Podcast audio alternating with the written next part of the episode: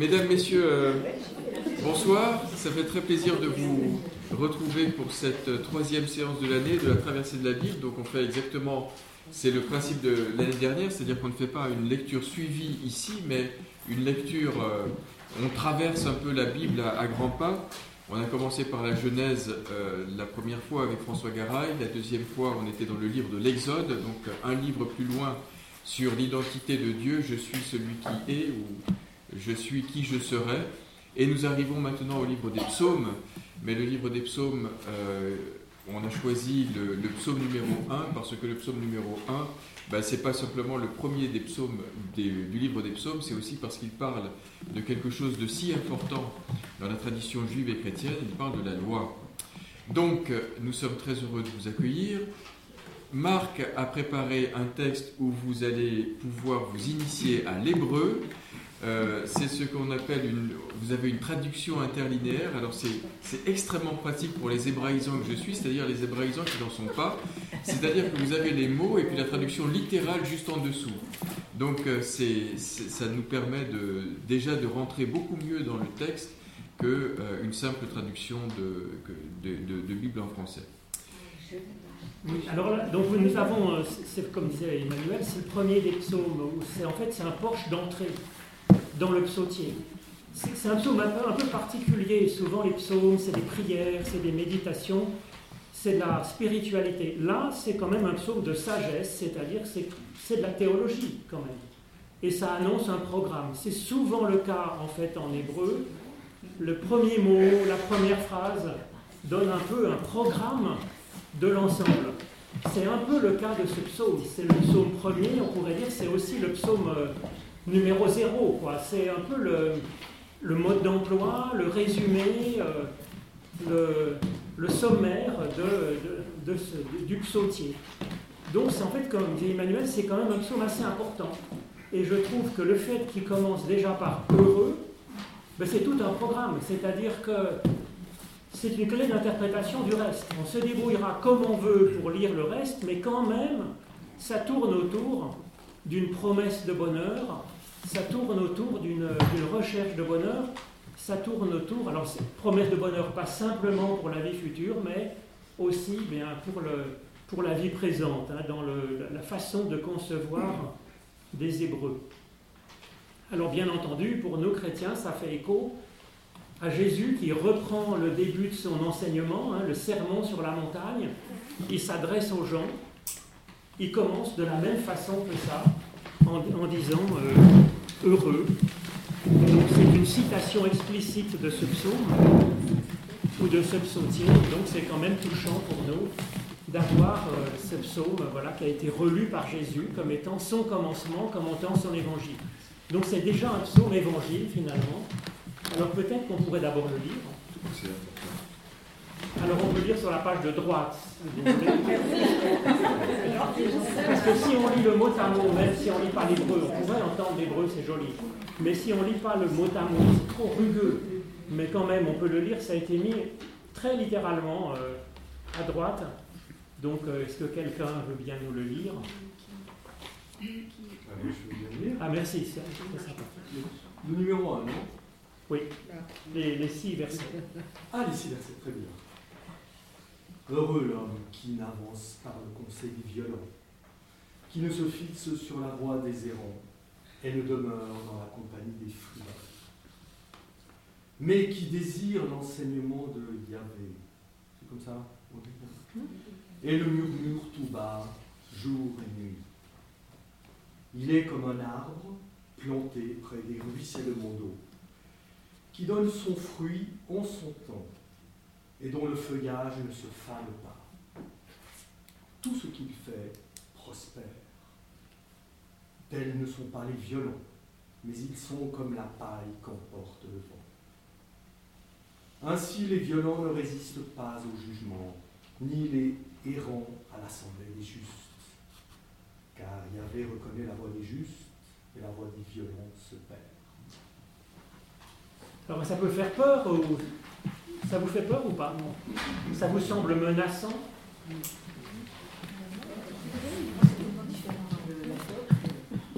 On ne pourrait pas l'entendre en hébreu.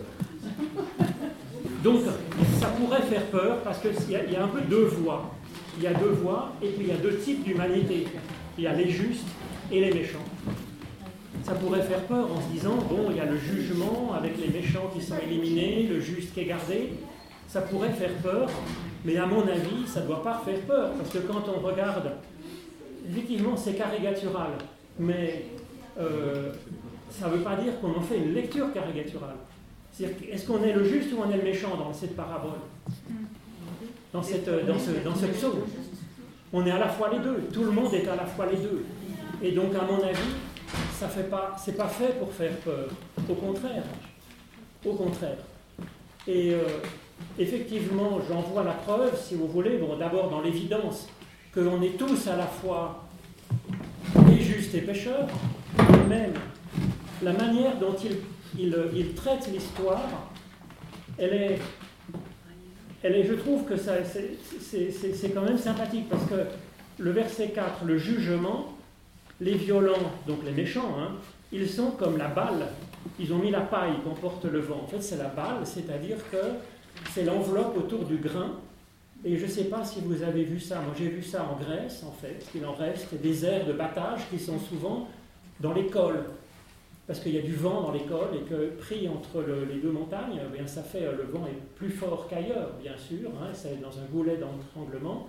Et donc, il mettait, il mettait les épis euh, donc dans le, sur l'air de battage, qui était dallé en pierre, avec un muret autour. Et puis, euh, bon, il tapait dessus avec des fléaux, ou il faisait marcher dessus des ânes, ou je sais pas, pour écraser le truc. Et puis après, il met dans un vent VAN, et il jette en l'air les, la matière qui est au sol, et donc le vent VENT emporte la balle. Mais alors quand il présente comme ça, si vous voulez, ce jugement, et en fait c'est relativement clair, parce que on ne peut pas en vouloir à l'épi, au grain, d'avoir de la balle autour. Le grain ne peut pas pousser comme ça en l'air, si vous voulez. Il faut qu'il y ait une petite écorce autour qui le protège, et puis un petit peu la paille, euh, c'est comme ça que ça pousse. Et l'agriculteur, il n'en veut pas au grain d'avoir de la balle autour. Simplement, avant de faire son pain, il n'est pas idiot, il enlève la paille, sinon c'est pas mangeable. Ça pique. Hein. Donc, si vous voulez, ça exprime un jugement où, bon, on garde le bon grain et on enlève la balle, c'est tout simple. Mais finalement, on est tous à la fois, on est tous des épis avec euh, grain et balle. Donc, vous voyez, l'image qui est donnée, c'est une image d'un jugement qui est une purification qui est très fréquent dans la Bible, en fait. Hein. c'est le coup du minerai, par exemple, ou de la, de la vendange ou de la moisson.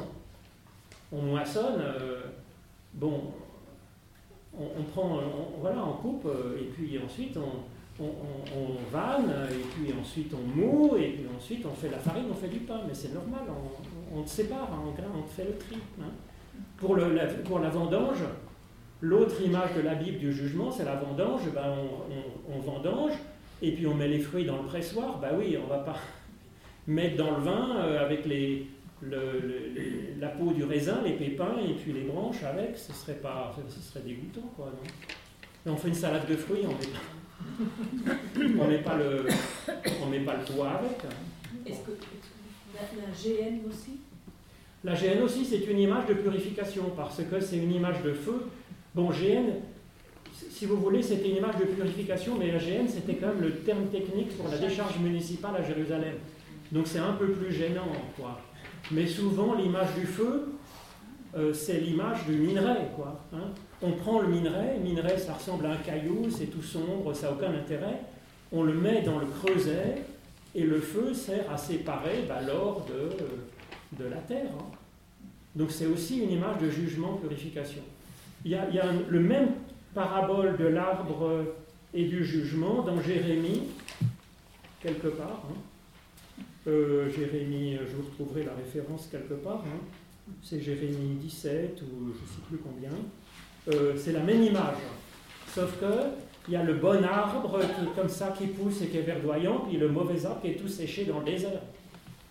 Donc là, c'est un peu, vous il y a plus l'image d'un bon arbre et d'un mauvais arbre. Et ben, le bon arbre, bravo, et le mauvais arbre, tant pis pour lui, il est mort. Euh, là, voyez, le jugement est plus dans la purification que dans la sélection. Or, un jugement qui est dans la purification, qui garde le meilleur et qui enlève ce qui n'est pas bon, ça s'appelle l'amour en français courant. Quand on aime quelqu'un, c'est comme ça. C'est un jugement qui justifie, dirait Luther. Oui? Non, Oui. Mais donc, je crois qu'il faut. C'est pas un psaume qui fait peur, qui doit faire peur. C'est pas un psaume qui doit faire peur.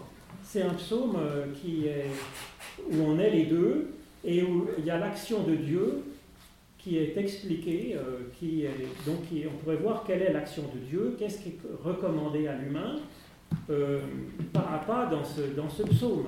Mais en tout cas, je crois que c'est le premier point, c'est que c'est un psaume qui est positif, c'est le programme de Dieu, c'est le, bonheur de l'humain. Et c'est un psaume qui est optimiste, c'est-à-dire que ça se termine bien. Les justes, ce qui est juste en chacun est gardé, et puis ce qui est souffrant, mauvais en chacun, est éliminé. Donc c'est un psaume qui se termine bien, c'est un psaume optimiste. Hein. Euh, Yahvé, comme vous dites, Yahou, l'Éternel, il, reconnaît, il connaît, il aime, en fait, c'est le verbe connaître en hébreu, c'est le verbe aimer, en fait. Hein. c'est aimer même euh, très. C'est même assez euh, pragmatique, hein. c'est le verbe de, la, relation conjugale, pour dire ça publiquement. Donc, euh, et puis la voix des, des violents, des méchants se perd, elle est, elle est pourquoi est-ce qu'il y a des traductions avec méchant et d'autres avec violent? Parce qu'on peut être méchant sans être violent. Oui, alors on pourrait. Vous voyez, effectivement, pas dans l'hébreu, ils ont mis des méchants. Hein. Euh, Racha, c'est l'action méchante. Alors ça peut être. Euh, c'est quand même dans l'action, vous voyez, c'est l'action méchante, c'est quand même la violence, oui, si on veut. Hein. Hmm. C'est une action. Euh, on pourrait dire si Dieu est la source de vie, le contraire, c'est plutôt source de mort, source de division, source de, coupure, donc euh, c'est de la méchanceté, on pourrait dire, ou de la violence, oui. C'est quoi la racine de pêcheur Pêcheur, eh bien, en fait, c'est. Euh, là, c'est rata. Euh, rata, c'est celui qui rate la cible, comme en français, en fait. Donc, c'est une question de viser, quoi. quoi Là, ils ont mis les errants. C'est intéressant parce que c'est un problème de direction, quand même. Vous voyez C'est un problème de direction. D'ailleurs, tu parlais de la Torah, Emmanuel. Ce qui est intéressant, c'est que ils ont bien, enfin, ils auraient pu mettre la Torah plutôt que l'enseignement, parce que euh, Torah, je ne sais pas ce que disent tes, rabbins, mais ça vient de, ça vient en fait de, de Yara qui est, qui est, euh, lancé comme lancer une flèche, qui est indiqué une direction, c'est un élan. Donc c'est, c'est plutôt les, la traduction grecque des Septante, hein, donc une traduction en moins 300 qui a beaucoup influencé le Nouveau Testament, qui traduit par nomos. Nomos, c'est vraiment la loi, les commandements. La Torah, c'est c'est pas les commandements, vous voyez, c'est pas quand on met la loi nous, on pense la loi, on pense au code civil. C'est bon, il y a marqué, euh, tu traverseras au, tu, avanceras au feu, au feu vert, pas au feu rouge. Euh, c'est clair, il faut l'appliquer, il faut le faire. Là, la Torah, c'est plus quand même une, orientation, une direction, une inspiration. C'est pas un commandement. Les commandements, ça vient enfermer. Ça vient dire ça, tu ne le fais pas. Alors que là, c'est plus une, une direction, une inspiration. Et c'est pour ça que c'est le contraire du péché. Le péché, c'est celui qui se trompe de cible. il a visé en mauvaise direction. Euh, Alexandra Ah, le il s'est trompé de ça. Voilà, se trompe de. Oui Il me semble qu'il y, a qui, est dit là-dedans, c'est qu'au fond, il y a, il y a dans, ceux qui, ne sont pas du côté de, qui ne seront pas du côté de l'homme heureux, oui. je pense qu'il y, a deux catégories. Il y a vraiment les violents, ce qu'ils appellent aussi les méchants. Mmh. Et, finalement, si vous remarquez, le mot errant qui traduisent railleur et le mot frivole qui traduisent pêcheur, ou que nous, qui, il, parle de pêcheur, ils traduisent en frivole. Euh, pêcheur, c'est errant en fait. Oui, frivole, c'est moqueur. Mais ils n'apparaissent juste que dans le premier paragraphe. Euh, dans le dernier, on retrouve. Pardon se, se, se centrer sur ceux qui sont violents, euh, autrement dit ceux qui sont méchants. Et On il a reste- l'impression que. Au verset 5, il en reste deux des trois. Il reste violent et, et errant quand même. Mais Héron ne le retrouve plus. Au verset 5, au verset 5. hein. On Ah le oui, retrouve. hein. D'accord. Il manque les, il manque les, Il manque les les- frivoles. il manque les frivoles ou les railleurs, ceux qui se moquent. Ouais. En même temps, c'est intéressant, ceux qui se moquent. Quand on se moque, on garde le mauvais de la personne, et puis ça nous, on, est, on se réjouit du mauvais de la personne. Alors que Dieu, il fait pile l'inverse. Il, il garde le, il, il regarde et il garde le bon de la personne et il s'en réjouit. C'est pile l'inverse en fait, ce que fait Dieu en aimant. C'est un regard positif, on regarde la personne, il y a du bon et du mauvais. Ben, L'amour, il garde le meilleur, il s'en réjouit et puis euh, il cherche à le développer. C'est ce que fait aussi Dieu dans le psaume, avec, euh, en irriguant le meilleur de la personne. Alors que le moqueur, il voit le, mauvais dans la personne, le bon, ça ne l'intéresse pas. Bon, les informations, c'est un peu comme ça aussi. On s'intéresse toujours aux gens qui en retard ou qui, qui laissent leur porte ouverte en roulant. Mais on ne parle pas, ah, il y a un train qui est passé, euh, toutes les portes étaient bien fermées et est arrivé bien à l'heure. Donc, euh, voilà, là, il y a plutôt l'idée de, chercher le bien, de garder le bien, d'éliminer ce qui est souffrant et puis de développer le bien en l'irriguant en profondeur. oui. Dans la Torah, il parle des impies. hein, ce sont lesquels? Ce sont les errants, les frivoles, les, les quoi? C'est le premier, le deuxième ou le troisième? Premier. Bah, c'est transformer ça en religieux, alors que je pense que c'est pas tellement l'idée de religieux. Peut-être le deuxième, je verrais plus peut-être une idée de religieux, le Oui, parce péché. qu'après, ils passent leur nuit à, à, récitent sa loi jour et nuit. Jour et nuit. Mais ils, Oui. se plaident, ils se à la loi du Seigneur et récitent sa loi jour et nuit. Ça, c'est le juste, oui. Oui. Mais ils ne s'assiedent pas au banc des impies. Donc ceux qui ne prient pas. Oui. Bah, sauf que je ouais, je sais pas pourquoi ils ont mis ça. Euh, frivole, c'est les moqueurs, euh, c'est ceux qui se moquent en fait, hein, euh, qui, qui raillent, qui se moquent.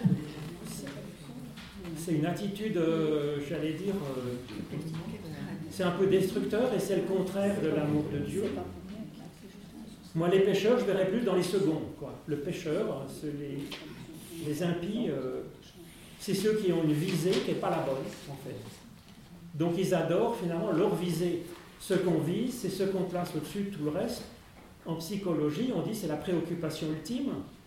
C'est ce qui est Dieu pour moi, en fait. C'est ce que je place au-dessus de tout le reste. Ce- C'est vraiment ma visée ultime, c'est mon Dieu, en fait. Qu'on soit croyant ou pas croyant. Ça fonctionne comme ça. Il me semble que dans ce, dans ce psaume, comme très souvent dans l'Ancien Testament, on fait clairement la différence entre les justes et les, et les autres. Il n'y a pas la moindre idée de rédemption. Il n'y a pas la moindre idée de sauver euh, celui qui est pécheur.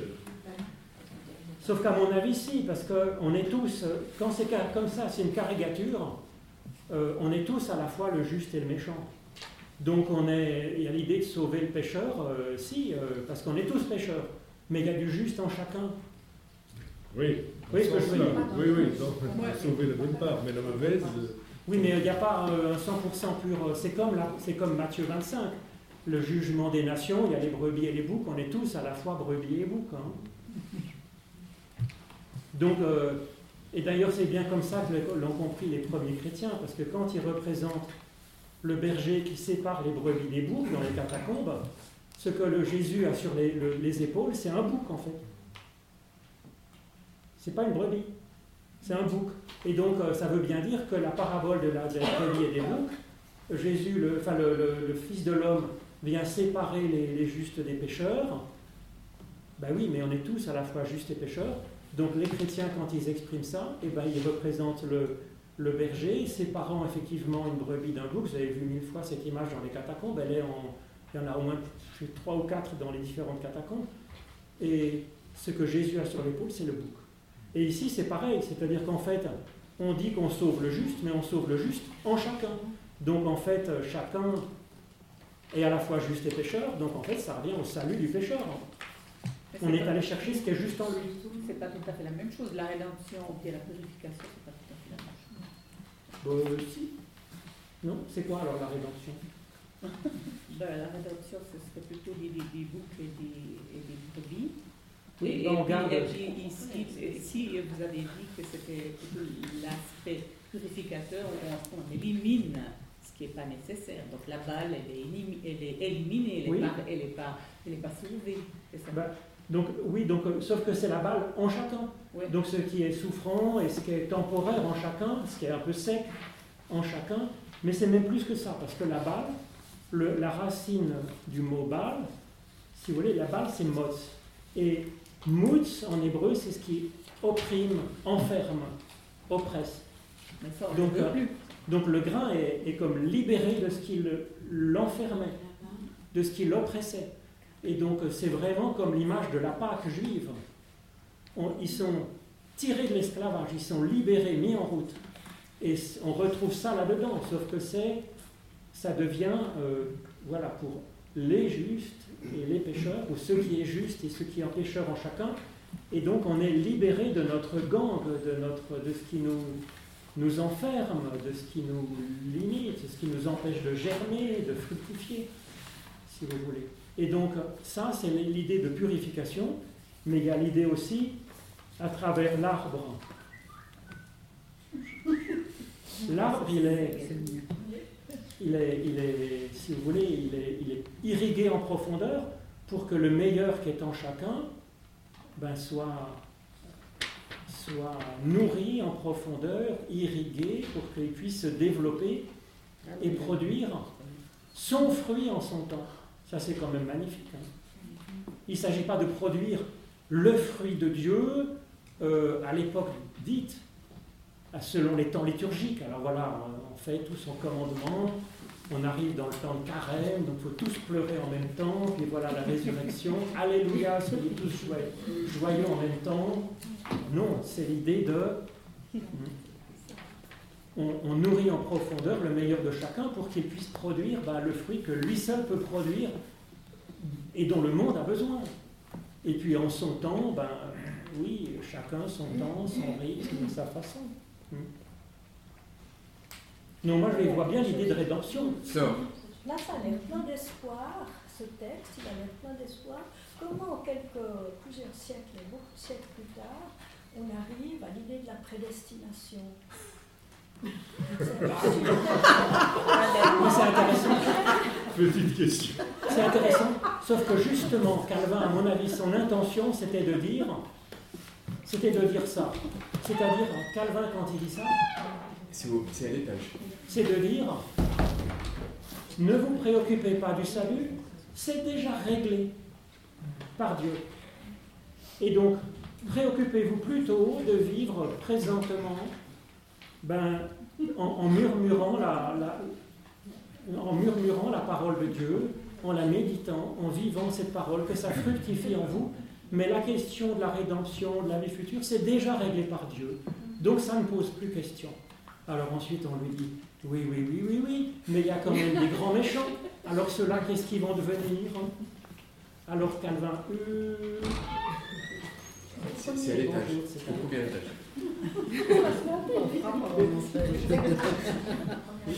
J'avais envie de rappeler euh, Georges Steiner, qui était professeur à Steiner, a écrit de, très beaux textes sur, sur la Bible, sur l'Ancien Testament.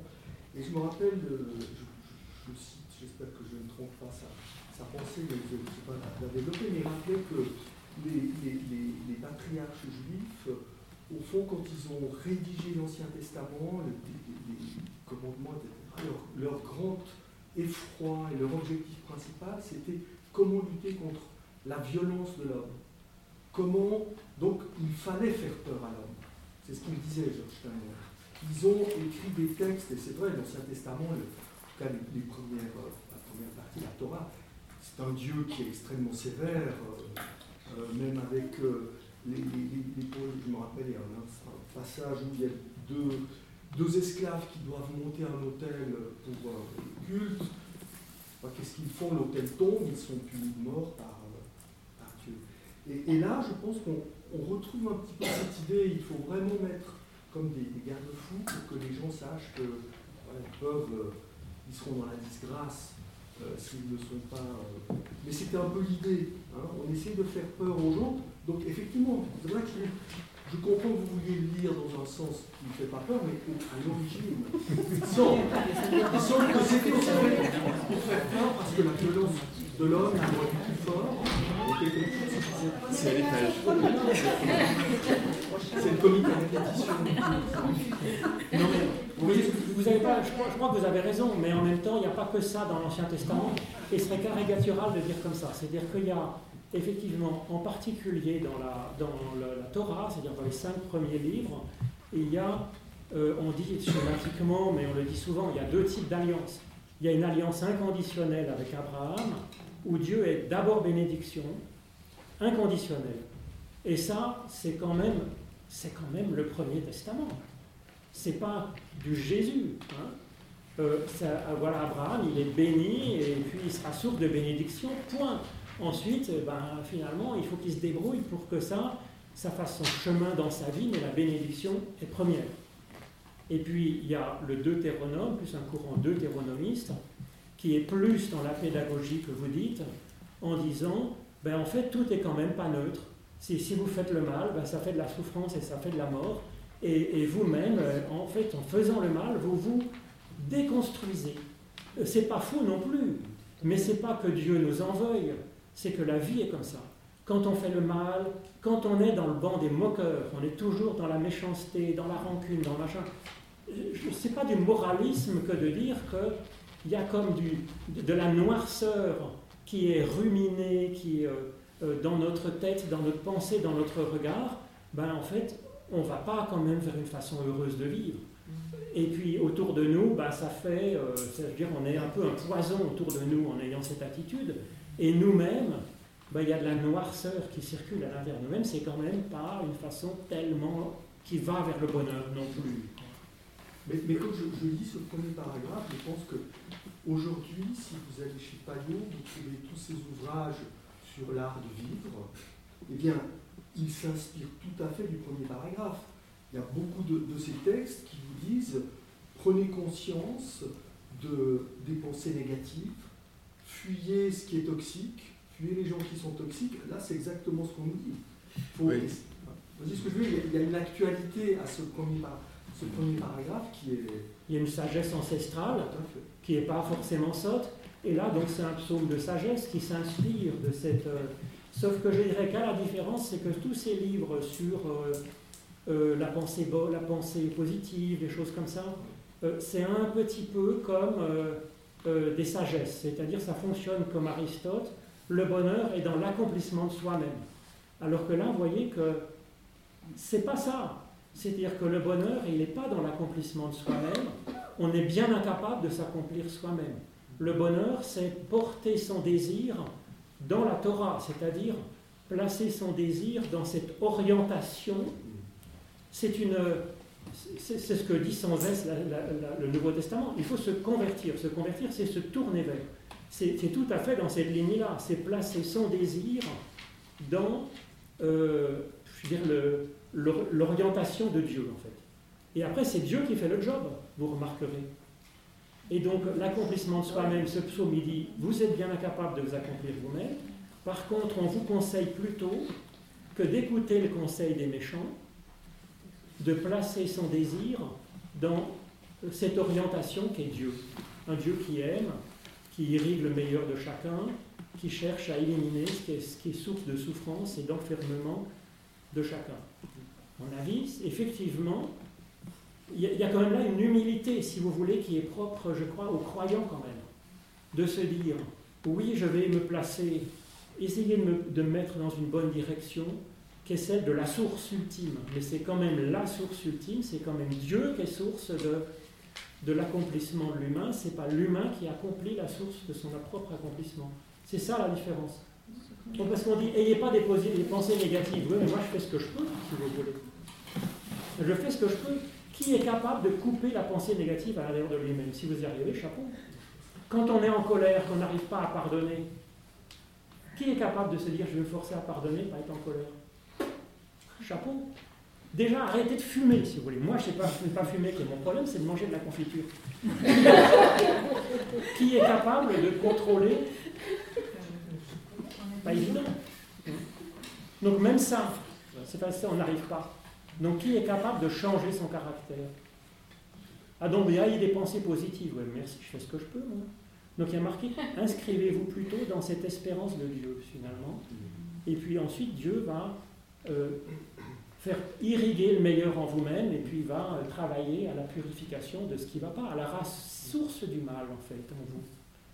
Et cette humilité, je crois que voilà, donc il y a la sagesse qui est populaire, qui a tout à fait raison, et la foi ajoute euh, ben, cette, espérance, cette confiance dans l'action de Dieu à l'intérieur de nous-mêmes. Je pense que là où Georges Steiner a très bien vu, c'est aussi la vision de Machiavel par rapport à la, Bible et surtout à Moïse.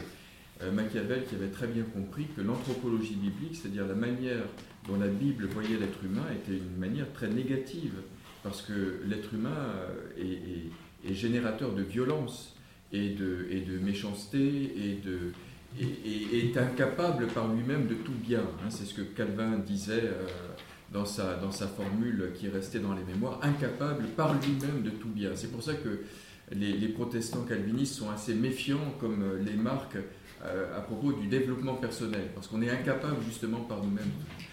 Mais le pari biblique, c'est que justement, quand on incapable par nous-mêmes de tout bien, nous avons la parole de Dieu qui non seulement nous offre un miroir, mais nous offre aussi euh, la possibilité de nous habiter, de nous investir pour que justement, euh, si nous, nous sommes incapables de tout bien, la parole va vivre en nous et nous permettre de porter du fruit et de, et de, et de donner le meilleur, de, de devenir des êtres augmentés au fond.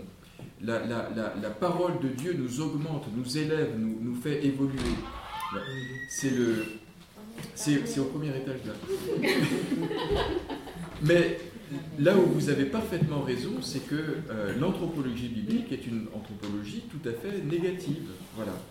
Et, la, question qui va séparer l'Ancien du Nouveau Testament, c'est pas du tout une, une question qui va tourner autour de, la méchanceté de l'homme, puisque les hommes vont même réussir ce tour de force de tuer Dieu dans le Nouveau Testament, ce qui est vraiment la manifestation ultime de, de jusqu'où peut aller leur violence.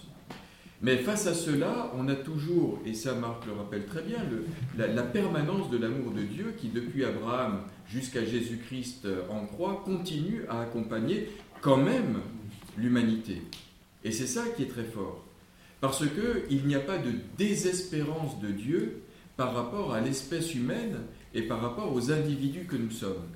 C'est-à-dire que même si le mal nous habite, même si nous sommes euh, en compagnie des moqueurs, même si nous adorons critiquer, euh, euh, écraser, humilier, au fond, il y a quand même quelque chose en nous qui fait que on, est appelé à autre chose. Vous, voyez? Mais je suis tout à fait d'accord. Alors, je suis pas. La lecture de Marc me laisse un peu sur ma foi parce que moi, je pense au contraire très fortement qu'il y a un jugement que, Alors, il y a un jugement en nous, bien sûr, mais il y a un jugement aussi qui est porté sur l'histoire, et qui est aussi porté sur le monde, et qui est aussi porté sur euh, la, ce qui nous habite quand on est euh, conscient qu'on voudrait mieux faire, ou quand on vit dans une espèce d'indifférence totale au mal que nous faisons. C'est quand même deux choses très très différentes. mais c'est ce que je dis, ça, en fait. Ah ben alors on est... non, parce que, on est, on est... non, parce que je comprends, c'est la sélection des personnes. Mais qu'il y ait un jugement sur l'histoire, qu'il y ait un jugement sur chaque personne, mais pour purifier la personne. Pour, et pour, euh, pour, faire pousser le meilleur de chaque personne. Moi, je pense qu'il y a une sélection. Des personnes. Des personnes. Ben, tu es très calvinien alors. Et eh, totalement. totalement Donc il y a des personnes qui, voilà, qui sont tellement 100% mauvaises que même Dieu n'y peut rien. Ben, disons qu'il y a, il y a un jugement. Il, y a, oui, oui, mais, mais je, Moi, j'en ai jamais rencontré. Pourtant, j'ai été 7 ans je, je, au moyen des prisons avec des gens, des violeurs d'enfants, des, des choses à faire dresser les cheveux sur la tête. Hein, Non, c'est-à-dire que c'est c'est pas c'est pas notre jugement sur c'est pas notre jugement c'est le jugement de Dieu sur le monde ce qui est tout à fait différent c'est pas les gens c'est pas forcément les gens mm. qui sont en prison c'est pas nous qui jugeons. Alors, j'aimerais, peut-être que ça, nous permet de parler de ce que c'est que la loi pour la Bible. Hein. Parce que ce qui est très original finalement dans, ce, dans, cette, dans cette philosophie de, de la loi que nous présente la Bible, c'est que peut-être que pour la première fois dans l'histoire du monde, en fait, la loi est en dessus du roi. Vous comprenez? Le, roi, dans les civilisations mésopotamiennes, égyptiennes, était le représentant de Dieu, donc le législateur. donc c'était le roi qui disait ce qui était bien et ce qui n'était pas bien. Il n'y avait rien en dessus de la loi du roi. Or là, en dessus de la loi du roi, il y a la loi de Dieu. Alors, la loi du roi peut très bien mettre en prison les violeurs, euh, les, les, assassins, euh, les voleurs, etc., euh, etc. Mais au-dessus, il y a une autre loi qui est supérieure, et c'est la loi de Dieu. Et c'est de, devant cette loi-là que nous allons être jugés. Et nous, nous, nous, nous n'en connaissons pas tout à fait les critères, parce que Jésus n'a jamais arrêté de subvertir les critères que nous fixons sur ce qui est bon et sur ce qui est mauvais. Mais ce n'est pas parce qu'il subvertit les critères de nos propres jugements sur ce qui est bon et sur ce qui est mauvais qu'il n'y a pas le jugement de Dieu dont nous ignorons tout et qui va poser un jugement sur le monde et sur l'histoire. Alors, ce n'est pas notre jugement, c'est le jugement de Dieu. Mais ce jugement-là, il existe. Et il y aura des élus et des réprouvés. Donc, donc euh, voilà. mais c'est ça. Voilà, moi, je pense voilà, que Dieu aime euh, chacun de ses enfants et qu'il va chercher même la plus perdue des brebis perdues. Et dans Luc 15, ben, en fait, il n'y a pas marqué si la brebis est quand même pas, euh, même la plus perdue des brebis perdues, il n'y a pas marqué si euh, elle se laisse trouver, si elle se convertit. Non, il marqué quand il la retrouve, il la met sur ses épaules, il la ramène. Donc il y a vraiment une idée optimiste, à mon avis, comme dans ce psaume dans Jésus, où Dieu n'abandonne aucun de ses enfants, même le plus perdu des brebis perdues, pour aller la chercher et la sauver. Donc vous avez, le débat est vous avez le choix, le débat est ouvert. Le débat est ouvert. Voilà. Mais à mon avis, en présentant la balle, moi, aujourd'hui, il me semble, en tout cas ce texte-là, peut-être d'autres textes, je vous disais, dans Jérémie, qui a un peu le même texte, mais avec un bon arbre et un méchant arbre, il y a plus l'idée de sélection. Ça existe, je ne dis pas que ça n'existe pas dans la Bible. Mais un texte comme celui-ci, où à mon avis ce qu'exprime Jésus euh, correspond plus, à mon avis, en particulier dans Matthieu 25, correspond plus euh, à sauver chaque personne. Chacun des Dieu sauve chacun de ses enfants. Alors Sylvia, Valérie, Sylvia. Qu'est-ce que c'est les élus? Que, Ce que vous Le propre des élus, c'est qu'ils ne savent pas qu'ils le sont. Un élu ne sait jamais qu'il le sait et un réprouvé ne sait jamais qu'il le sait. Et c'est ce qui est absolument extraordinaire dans ce, dans ce, dans ce chapitre de jugement de Matthieu 25 que, que vous pourrez relire. C'est il y a un jugement et les gens qui sont sauvés sont tout étonnés d'être sauvés et les gens qui sont réprouvés sont tout étonnés d'être réprouvés. La question des sauvés, c'est mais au fond, euh, qu'est-ce que j'ai fait pour être sauvé? Et la réponse du Christ, c'est le jour où tu as donné un, verre d'eau à ton frère qui avait soif, tu as fait ton salut. Mais le type ne l'a pas fait pour faire son salut, il l'a fait parce que simplement à côté de lui, il y avait quelqu'un qui avait besoin de boire. Il ne l'a pas fait pour son salut. Mais c'est ça qui l'a sauvé. Et le type qui demande, mais qu'est-ce que j'ai fait pour ne pas être sauvé? Eh ben, la, réponse du Christ, c'est très concret. Ben, le jour où tu n'as pas donné le verre d'eau, ben, tu, tu, as, tu as, tu t'es condamné toi-même. Tu ne le savais pas, mais tu t'es condamné toi-même. Donc, ce que, peu importe, peu importe au fond ce que l'on fait ou ce que l'on ne fait pas, ce que je trouve extraordinairement impressionnant dans ce texte, c'est qu'on ne sait pas. Personne ne sait. Ce que l'on sait en revanche, c'est cette attention aux plus petits euh, qui est constamment euh, exigé dans toutes les pages de la Bible, de la Genèse jusqu'à l'Apocalypse, dans l'Ancien comme dans le Nouveau Testament, et qui sera donc les critères éthiques, hein, les critères éthiques, la manière dont on, dont on, vivra, la manière dont on se comportera dans notre vie, qui servira quand même de, de, de, voilà. C'est là-dessus, c'est pas sur euh, nos discours qu'on sera jugé. Hein. Sauf que moi, quand je lis ce texte, qui n'a jamais, quel humain en ce monde a oublié, elle n'a jamais oublié de donner un seul verre d'eau. C'est une occasion de faire un peu le bien à quelqu'un et qu'il est, passé à côté. tout humain, je veux dire, tout humain est dans le pécheur, et le bouc de la parabole. Et qui, même par inadvertance, malgré son grand égoïsme, par inadvertance, n'aurait pas rendu un petit service à quelqu'un? C'est des, c'est des Donc, questions, euh, des débats. Donc ils sont tous à la fois les deux. Alors, Valérie et puis euh, Christiane. Valérie.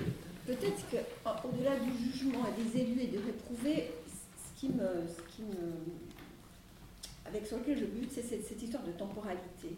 Comme si un jour il y avait et que c'était ad qu'un jour il y aurait ce jugement et que c'était clos. Et que cette notion-là, pour moi, je, je, alors, elle peut me déplaire, mais je, je pense qu'il y a une temporalité. Quand on parle de cette temporalité, pour moi, on parle avec, avec notre temporalité. Et, que pour moi, ce jugement, il est, il est chaque jour remis sur, sur la table. Il est, Je, je il est pense chaque que jour le. à, à revivre et à, à- à- et qu'un jour on est sauvé, le jour où on n'est pas, mais que c'est peut-être dans, dans comment tu l'exprimes comme une espèce de temporalité où un jour ça sera comme ça et quelque chose de définitif sur laquelle moi je bute. Parce que là, c'est marqué, il n'y a, pas- il n'y a pas marqué le jugement, il y a marqué un jugement. C'est un jugement permanent. C'est- Cette action de Dieu qui purifie et qui, qui irrigue est permanente. Mais c'est une, c'est une remarque très profonde. En fait, on peut se dire qu'à chaque fois qu'on a refusé le verre d'eau qu'on nous demandait, peut-être qu'on est, on, on est nous-mêmes déjà dans, dans, dans ce jugement. C'est-à-dire que c'est peut-être comme là qu'il intervient. pas après, il est déjà maintenant. Il est, il est déjà là, bien Comme sûr. le oui. jugement. Et on le sait, au Alors fond, on le sait. tu, tu, introduis cette dimension de temporalité elle, correspond à quoi Parce que la, Bible, c'est la, grande singularité de la Bible. La Bible, c'est l'entrée dans le temps. Et le salut se fait à travers l'histoire. C'est-à-dire que nous ne sommes pas, nous avançons, nous sommes en chemin. Et non seulement nous sommes en chemin les uns et les autres, mais toute l'humanité est en chemin. Depuis la Genèse jusqu'à l'Apocalypse. On commence dans un jardin, on va finir en ville. Parce qu'il y a l'œuvre de la civilisation qui se fait et qui ne cesse de croître. Donc il y a cette évolution. Et, tous les théologiens ont observé dans la Bible que justement, euh, c'est l'hi- c'est l'histoire qui est habitée par Dieu. C'est toute l'histoire qui est habitée par Dieu. Et donc, de siècle en siècle, de génération en génération, de promesse en promesse, nous, avançons. Il n'y a pas de stagnation. Il y a une, une- une marche. Alors après, euh, il y en a qui sont persuadés qu'on va, on va tous euh, euh, vers la ruine. Euh, la promesse du Dieu biblique, c'est qu'on va tous vers le salut. C'est la grande différence entre Jean-Baptiste et Jésus. Jean-Baptiste annonce la, la- mort violente prochaine de cette génération. Jésus annonce le salut de, de la génération. Vous voyez? Et donc, les chrétiens et les juifs sont des gens qui, et Marc a raison de le souligner, proclament la promesse du salut, pas de la condamnation. Mais j'aime beaucoup cette idée qu'à chaque fois que je, ref- je- je refuse le verre d'eau ou que je refuse le geste d'entraide à qui me le demande, je suis, euh, je, je suis face à mes limites, je suis face à, à, ma, à mon propre jugement. Il faudrait qu'on mette au programme Matthieu 25, il n'est pas dans notre programme cette année aussi. Christiane, Euh, excusez-moi. euh, Christine, pardon, Un excuse-moi. petit peu, euh, voilà.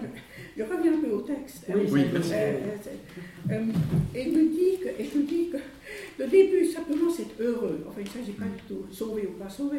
Simplement. Mm. Le début, c'est simplement heureux, donc l'homme qui, qui ne marche pas, voilà, dans le conseil des méchants.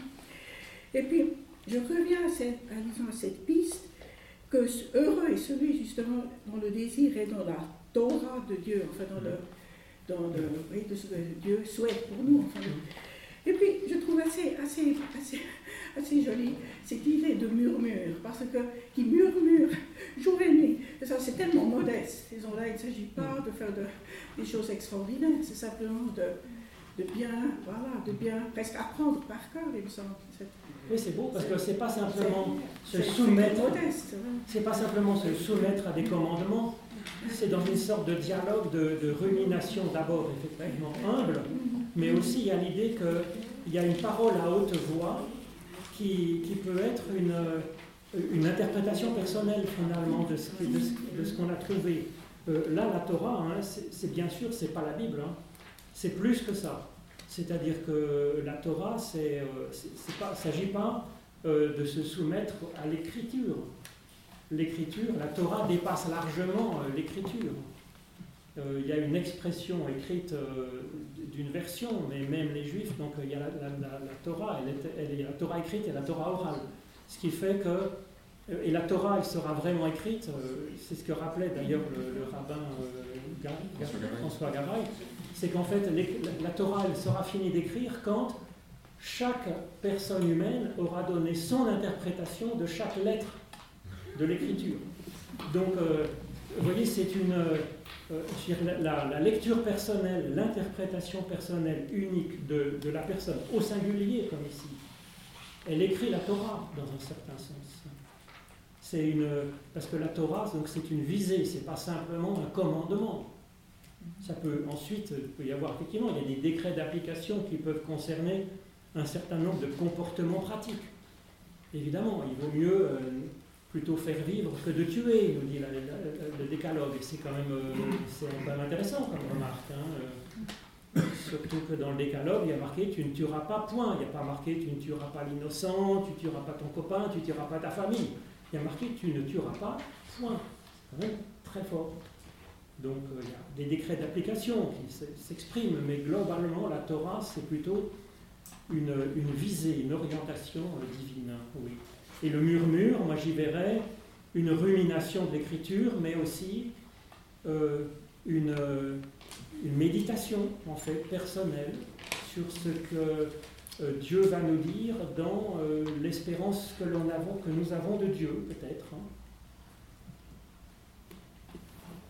Alors sinon, peut-être on peut dire que ça, on le voit bien dans Chouraki, il y a une traduction rigolote de Chouraki, vous savez. Je regrette pas l'avoir prise parce que c'est j'ai pas pensé. Parce, que l'hébreu a souvent plusieurs sens, les mots hébreux. Donc je vous le disais pour la balle, je vous le disais pour la Torah, mais c'est pareil pour heureux. Ashrei, donc euh, Chouraki, il le traduit par en marche. Parce qu'effectivement, Asher, un des sens de ce mot, c'est d'être heureux. Un autre sens, c'est le pas, la marche. Donc il traduit par en marche. Mais il y a un troisième sens de Hacher. On le voit d'ailleurs parce que c'est le troisième mot du texte. C'est le pronom relatif en fait.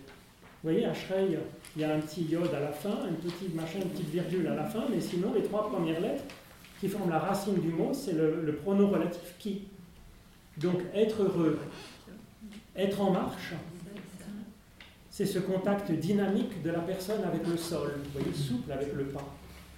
Et puis, c'est aussi le pronom relatif. Donc, vous voyez, c'est profondeur de sens qu'il y a dans le bonheur. Ce n'est pas simplement le bonheur euh, jouissif que pourrait donner euh, Makarios en grec, qui est simplement euh, se réjouir, en fait. C'est plus que la jubilation, c'est, beaucoup plus dynamique que ça, c'est en relation, c'est un cheminement. Quoi? Oui, c'est ça. Donc c'est assez profond, vous voyez, ce qui est exprimé comme ça. C'est marrant que ça donne en marche l'homme qui n'avance pas. Et puis après, ça devient un arbre. Alors, ce qu'on pourrait dire aussi, c'est que c'est un pluriel. C'est bizarre, parce qu'en fait, on met. Je ne sais pas comment il faudrait traduire. Il faudrait mettre haut des bonheurs. Des bonheurs pour, pour l'humain, en fait. Parce que hein, c'est pas l'homme mâle, ish, c'est l'humain, en fait mâle et femelle, j'allais dire, hein, comme dans la Genèse. C'est heureux. Haut des bonheurs pour l'humain, en fait, des bonheurs multiples dans toutes les dimensions de son être et dans tous les sens du mot euh, heureux, finalement.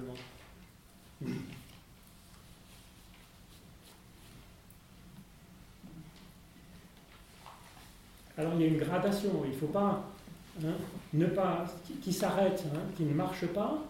Ensuite il y a euh, qui ne, qui ne se tient pas hein, dans, dans, la compagnie, ou l'autre, et finalement c'est euh, à la fin qui demeure avec les moqueurs. Donc vous voyez, il y a un enfoncement. Vous voyez, il y a celui qui s'arrête, ensuite celui qui va, euh, qui suit un peu, mauvais chemin, et puis ensuite il y a celui carrément qui s'y installe. Donc il y a une sorte d'enfoncement du méchant dans la méchanceté, ou du, de l'humain qui choisit une mauvaise inspiration, on le sent couler, si vous voulez. Hein. C'est pathétique. Mais on pourrait dire, voilà, c'est aussi habile, comme, euh, je vais dire, comme, euh, comme rhétorique, parce qu'il y a marqué quel humain ne choisit pas le bonheur plutôt que la souffrance et le mal? C'est normal. Si vous me laissez le choisir entre deux, à moins d'être un peu bizarre, euh, je choisis plutôt ce qui rend ce qui est heureux et agréable plutôt que ce qui est désagréable et méchant. Bah, il dit, bah, écoutez, c'est aussi naturel que ça c'est aussi naturel de choisir bah, cette, bonne voie finalement qui est celle bah, de, de s'orienter en direction de ce qui est source de vie, de bonheur, d'épanouissement, de croissance, de fructification. C'est étonnant parce que dans ce mot euh, heureux, chat, là, au pluriel, on retrouve après dans les qui, les qui, les ce que, les, enfin tous les, c'est comme si ça irriguait en fait. Tous les, tous les relatifs sont, sont, sont, sont euh, porteurs de cette racine-là. Donc, ça veut dire que ça, ça, ça infiltre le texte. Alors, c'est vrai qu'Acher, c'est un mot qui est très courant. Hein, c'est un des mots les plus courants de la C'est par là que ça commence quand même. C'est quand même le premier mot. Donc, euh. là, c'est le premier mot, Acher. Oui, mais Acher, est. Le premier saut. Mais Acher, le pronom relatif, qui, c'est assez fréquent quand même. Mais en même temps, c'est fou que ce soit ce mot-là, parce que c'est celui qui hérite tout le texte. Ben oui, c'est ça. C'est la même racine. Ben oui.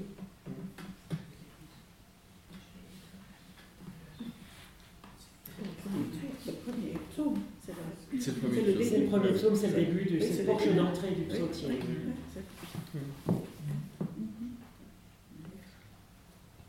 Alors ensuite est encore un petit détail, des ruisseaux, vous voyez, euh, des ruisseaux d'eau qui viennent irriguer, hein,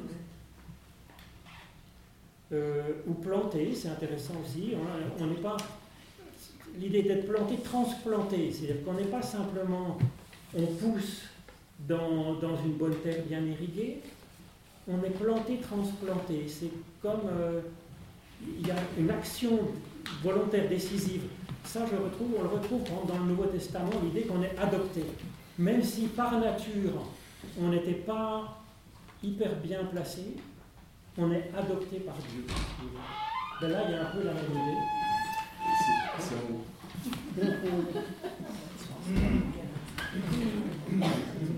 On va y aller Il se passe des choses au premier. Donc ça, je trouve que c'est quand même assez beau. C'est-à-dire que même si on, on, croit être mal parti dans son existence, ben, on peut, par ce cheminement, on est, on est replanté dans, dans un, bon, un bon endroit. Et puis l'idée des ruisseaux d'eau, alors le mot là, palag, un peu curieux, c'est plus des canaux d'irrigation. Et cette racine, euh, donc euh, PLG, hein, palag, c'est l'idée de, ça marque un peu une coupure, une division, quelque chose comme ça.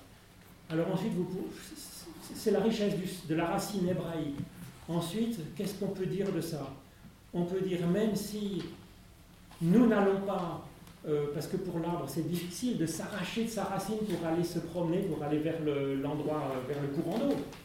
Donc même si nous sommes incapables par nous-mêmes d'aller à Dieu, à la fontaine, à la source, la source va venir à nous finalement.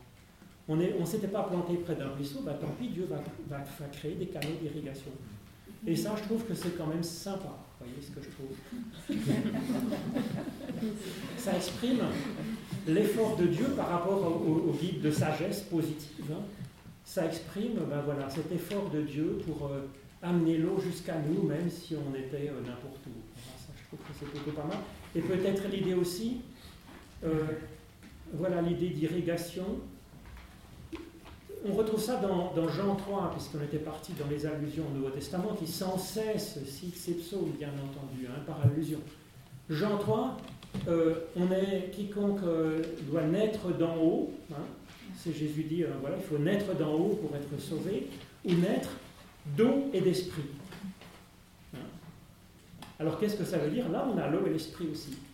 Parce que le vent qui, emporte la balle, ben, c'est c'est c'est l'Esprit de Dieu en fait, hein, qui, a cette opération de supprimer la barre. Donc on a le salut par l'Esprit. Et là, la naissance d'eau, ou le, voilà, hein, c'est l'eau qui irrigue en profondeur. C'est pas une eau de purification là, c'est une eau de bénédiction qui vient nourrir notre croissance et notre genèse.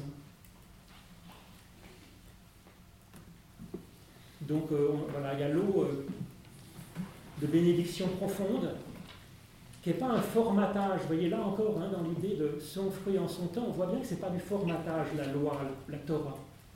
C'est quelque chose qui vient irriguer en profondeur ce que chacun de nous est pour euh, développer sa créativité. Tout ce qu'il fait réussit d'en faire. Il y a l'idée de créativité, l'idée de, produire de la vie, de, belles choses aussi, du bien. Ben, Dieu irrigue cela euh, en profondeur. Et l'esprit, le souffle, il vient plus se purifier. Oui. Je te pose une question. Le, ce paragraphe 3, je trouve qu'il a, il est d'une grande complexité au fond, puisque, premièrement, c'est une métaphore, hmm. comme un arbre, hmm. et puis vous avez ces, cette tension qui est créée par le fait qu'on utilise à la fois l'image d'une forme d'impermanence, l'eau, le ruissellement de l'eau est quelque chose qui est changeant sans arrêt, qui bouge, qui est fluide. On a aussi l'idée que c'est impermanent aussi, c'est les fruits. Hein. Euh, les fruits tombent, euh, et après, bah, il faudra attendre l'année d'après. Par contre, en revanche, on a l'idée que le feuillage ne se fane pas. Lui, il est, permanent. Alors, est, à quoi ça renvoie? Il a du feuillage qui ne se fane pas. Euh, Alors le feuillage, c'est intéressant parce que la feuille, c'est la racine du mot feuille, c'est la montée, c'est, Allah comme l'Holocauste, c'est la montée. Et donc c'est l'élévation. Donc irrigué, il est dans une élévation euh, permanente finalement, constante finalement. Et les fruits, oui, comme vous dites, c'est en son temps. En même temps, ces fruits, il ne les porte pas, il les donne. Donc là, il y a une idée éthique, comme le disait Emmanuel. C'est-à-dire voilà, il y a l'idée quand même, le fruit, les fruits, ils, sont faits pour être, il les donne, il les projette pour celui qui a faim. Et peut-être que son temps de porter des fruits, bah, c'est quand euh, quelqu'un qui a faim passe au pied de l'arbre, en fait. donc c'est peut-être une. Euh, ensuite, on le comprend comme. Voilà, c'est à chacun, c'est à interpréter dans, dans son, existence quotidienne. Mais à propos de son temps, ben en fait, on avait prévu de garder bien fixement les horaires de ces séances pour ne pas piéger. C'est finalement joué, pour pas euh, piéger voilà, ceux qui auraient un dîner, par exemple, à 20h, à l'autre bout de Genève, euh, donc euh, qu'ils puissent tranquillement, et que nous soyons fidèles aussi à nos engagements. Mais vous pouvez ruminer ce texte et en tirer tout le sens que vous voulez. Il vous est offert pour que vous ayez votre propre interprétation de ces textes. Prochaine rencontre, le 9 décembre, un petit enfant les conduira. C'est la prophétie des Aïons, c'est une prophétie messianique. Donc c'est évidemment euh, en rapport avec, euh, avec Noël. Bonne soirée, merci. merci. merci.